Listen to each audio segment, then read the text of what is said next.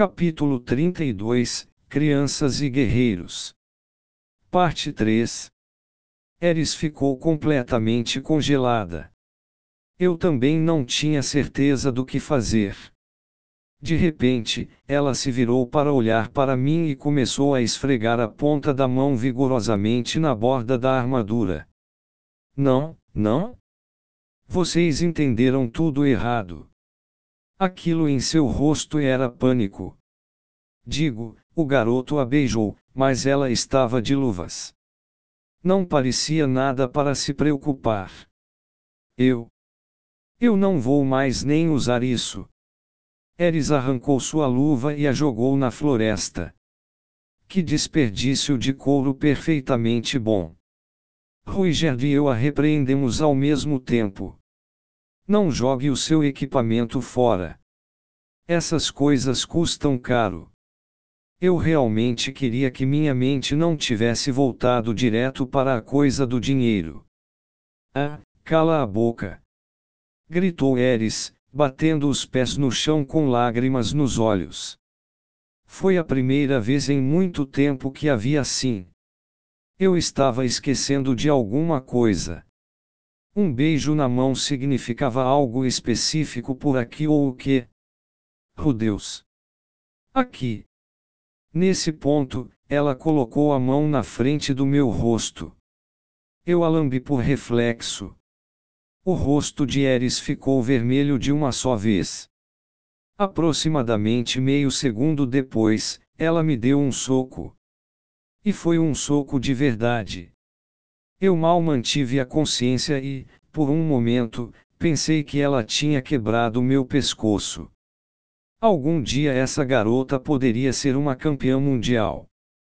Caí para trás, todo desajeitado. Uau! O que será que eu devia fazer? Enquanto olhava para ela do chão, Eris olhou para o local onde eu a lambi, então também tocou no lugar, com sua língua, por um breve instante. Ruborizando instantaneamente, ela esfregou a mão com força nas roupas de desculpe por isso, oh Deus. Mas você não pode me lamber, entendeu? Foi tudo muito adorável, então eu a perdoei na mesma hora. Este não tinha sido, no geral, um bom dia, mas eu não estava mais me sentindo tão miserável. À medida que avançávamos cada vez mais na floresta, me peguei pensando em Ruigerd. Ele era um homem com um código moral absoluto e amava crianças. Esses foram os fatos fundamentais com os quais trabalhei até este momento, mas aquela conversa anterior sugeriu que guerreiro também era uma espécie de palavra-chave para ele. Ruigerd, qual é a sua definição de guerreiro? Perguntei. Sua resposta foi instantânea. Guerreiros são aqueles que protegem as crianças e lutam pelo bem de seus companheiros. Isso explicou muito, na verdade. Suas explosões de raiva agora faziam mais sentido. Ruigerd não estava atacando aleatoriamente, ele apenas esperava que os guerreiros se comportassem com dignidade. Seu conjunto de regras mais básico parecia ser algo assim. Um guerreiro nunca deve fazer mal a uma criança. Um guerreiro é obrigado a proteger as crianças. Um guerreiro nunca deve abandonar um camarada. Um guerreiro é obrigado a proteger seus camaradas. Com base nisso, ele identificou aquele sequestrador de animais como um vilão, e não um guerreiro, no momento em que me chutou. E quando os outros dois imploraram por suas vidas em vez de tentar vingar seu camarada caído, desdenhosamente também os colocou na categoria de vilões. A coisa com Kurt foi um tanto semelhante. No início, ele viu aqueles três como crianças. Então, quando me sentei e permiti que um deles morresse, isso me tornou um vilão aos seus olhos. Mas então aquela troca de palavras afiada com Kurt mudou sua perspectiva. O homem reclassificou os três como guerreiros em vez de crianças. Isso tornou minhas ações fáceis de perdoar, na verdade, o Super parecia mais chateado consigo mesmo por não ter conseguido categorizá-los corretamente desde o início. No entanto, era um pouco difícil dizer exatamente onde estava traçada a linha entre crianças e guerreiros. Tive a sensação de que ele ainda considerava Eris uma criança, mas não tinha certeza de onde me colocou nos últimos dias. Será que deveria perguntar? Ou isso seria um erro? Há uma batalha acontecendo à frente, anunciou Ruigerd, interrompendo meu debate interno. Ah! É aquele outro grupo. Os Super Blazers. Isso mesmo. Aparentemente, aquele homem porco encontrou alguns problemas. Eu não tinha certeza de que tipo de visão o terceiro olho de Ruigerd lhe oferecia, mas ele aparentemente poderia usá-lo mesmo por baixo de uma bandana, e bem o suficiente para distinguir um aventureiro do outro. Mas que conveniente! Eu também quero um. Você acha que devemos ajudá-los? Perguntei. Isso não é necessário, respondeu. Uau! Bem, eles são aventureiros de ranking B. Acho que Ruiger os classificou como guerreiros desde o início. Entramos um pouco mais fundo na floresta e encontramos uma única cobra enorme enrolada em uma clareira. Quatro cadáveres estavam espalhados ao seu redor. Em Am, esses senhores parecem estar mortos. Então foi isso que ele quis dizer com não é necessário, Ein. Não vi o corpo de Blaze entre eles. O homem conseguiu escapar. Era um grupo de seis, certo? Para onde foram os outros dois? Estão mortos? Todos. Droga. Descansem em paz. Certo, então o que é isso? A cobra que matou Blaze e sua companhia era, muito, muito grande. Uma cobra capuz vermelho. Seu corpo era tão grosso que Eris e eu não poderíamos ter passado os braços em torno dele e tocar dedo com dedo. Devia ter 10 metros de comprimento. E sua área de pescoço era mais plana e larga do que o resto de seu corpo. Eu podia ver duas protuberâncias distintas no meio do tronco do monstro. Um deles era provavelmente um grande pedaço de porco. Não estávamos procurando por cobras brancas. Eu não esperava encontrar uma nesta floresta, disse Ruigerd. Muito menos um espécime tão grande. Então elas geralmente não vivem aqui. Não? Mas às vezes aparecem. As capuz vermelho eram aparentemente uma variante mais poderosa da cobra presas brancas. Não eram apenas maiores em tamanho, mas também muito mais ágeis. Suas escamas eram duras e resistentes à magia do fogo, suas presas eram enormes e cheias de veneno mortal. Não estava claro o que uma presas brancas tinha que comer para se transformar em uma dessas, mas, Ocasionalmente, seria possível encontrar uma onde elas viviam. Cobras presas brancas eram monstros de ranking B, mas a cobra capuz vermelho era de ranking A, e por um bom motivo. Elas poderiam eliminar um típico grupo de ranking B em poucos segundos. No momento, ela estava ocupada com sua atual refeição e não parecia ter nos notado. Estava apenas começando a degustar de seu terceiro aventureiro do dia. Podemos pegar essa coisa, certo? Disse Eris, desembainhando sua espada com confiança. Vamos atacá-la. Ruigerd me perguntou. Eu posso mesmo liderar isso. Quem mais o faria? Deixo em suas mãos. Pelo visto, isso cabia a mim. Eu levei um momento para pensar no assunto. Nossa tarefa era descobrir, identificar e possivelmente derrotar o monstro desconhecido que espreitava nesta floresta. Em primeiro lugar, parecia óbvio que o monstro em questão era a cobra capuz vermelho ou as presas brancas que também foram vistas no local. Nenhuma delas era nativa da região. Provavelmente receberíamos crédito por concluir o trabalho se apenas voltássemos e contássemos o que vimos. No entanto, se matássemos todas as cobras, nossa recompensa aumentaria para duas moedas de ferro. Seria bom derrotar a coisa, se possível. Mas nos mantermos vivos também era importante. Eu tinha acabado de ver alguém morrer bem diante dos meus olhos. O fracasso significaria a morte, eu não queria nos colocar em perigo desnecessário. Enquanto eu hesitava com minha decisão, Ruigerd quebrou o silêncio.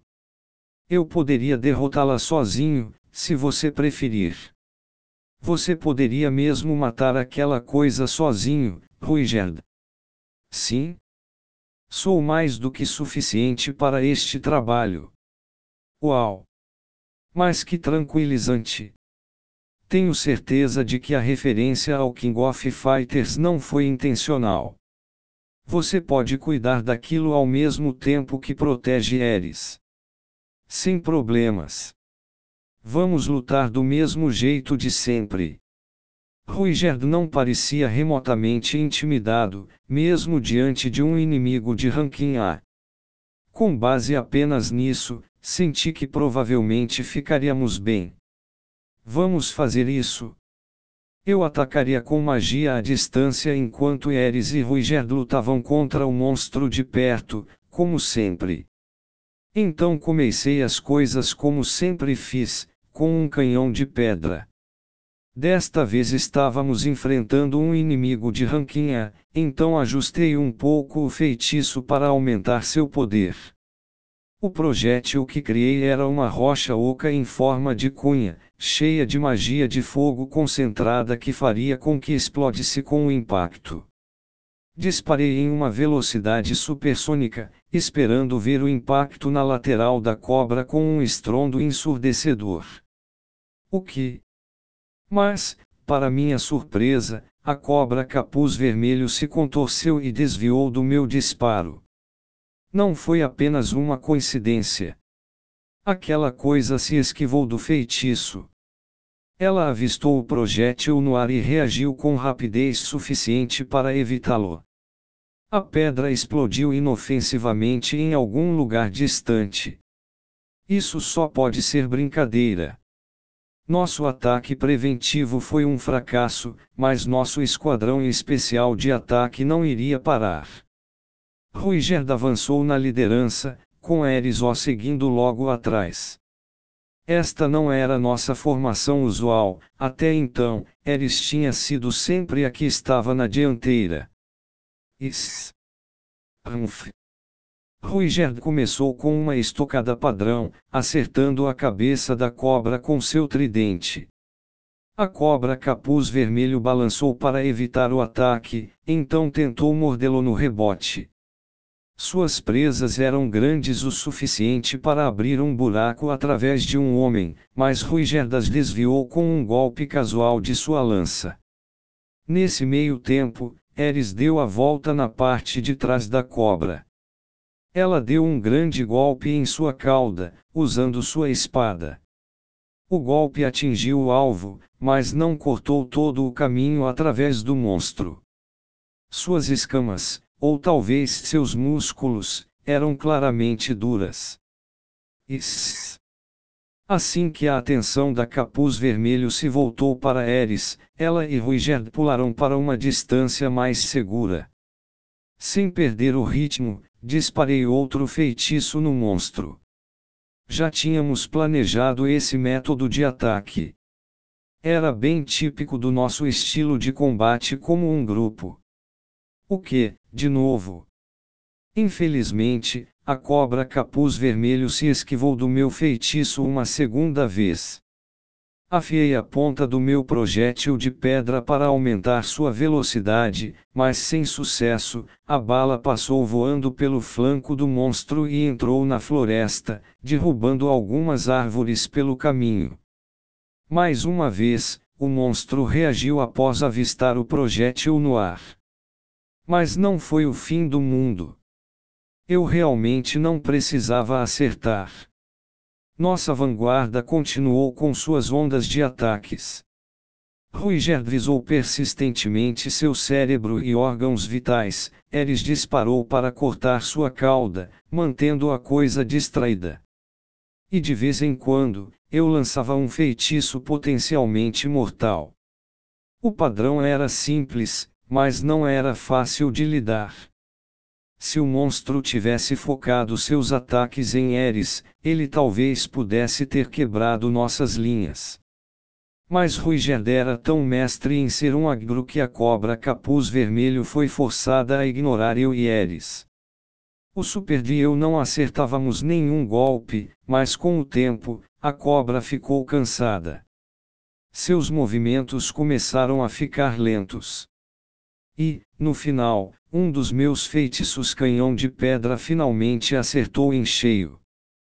Quando terminamos de processar o corpo da cobra capuz vermelho, o sol já havia se posto. Teríamos um banquete de carne de cobra para o jantar esta noite, naturalmente. Eu não sabia quais partes específicas dessa coisa eram valiosas, então apenas arrancamos suas presas, e depois tiramos sua pele e enrolamos como se fosse um tapete. Encontramos os ovos que o grupo de Kurt estava procurando nas proximidades, mas eram tão grandes que parecia impossível carregá-los. Pensei em nossas opções por um tempo antes de decidir quebrar todos. Afinal, permitir a geração deliberada de monstros no local era contra a lei. Quanto a Blaze e companhia, nós os isentamos de tudo que parecia valioso, então queimamos e enterramos seus corpos. Se apenas tivéssemos os deixado ali, eventualmente teriam se transformado em executores, certo? Eu não entendi direito todo aquele fenômeno de reviver como zumbi, para ser honesto. Tenho que dizer, porém, que aquela cobra vermelha foi algo realmente. Eu me peguei pensando na batalha que acabamos de travar, especificamente, sobre a maneira como aquela cobra evitou minha magia. Evitou meus feitiços. Inúmeras vezes, na verdade. Até aquele golpe direto no final, nunca consegui realmente acertar a coisa. Parando para pensar sobre isso, o executor de antes fez algo bem semelhante.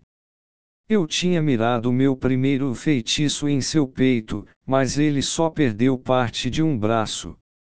Talvez precisasse assumir que monstros de ranking B ou superior eram capazes de evitar a magia. Claro, a cobra era até mesmo de ranking A.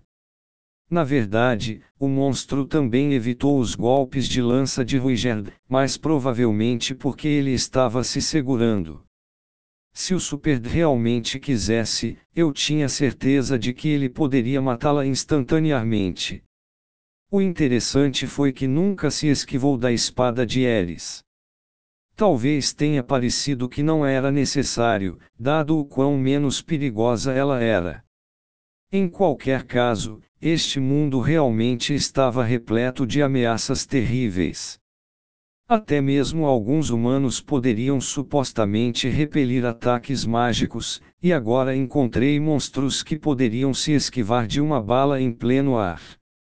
Nesse ritmo, eu tinha que assumir que monstros de ranking S poderiam ser capazes de evitar um ataque do canhão de pedra sem sofrer qualquer arranhão. Que pensamento mais assustador! Preciso fazer uma anotação mental avisando para manter distância desses lugares perigosos. De uma forma ou de outra, havíamos conseguido completar nossa tarefa. No final das contas, seria a última antes de deixarmos a cidade de Recarizo.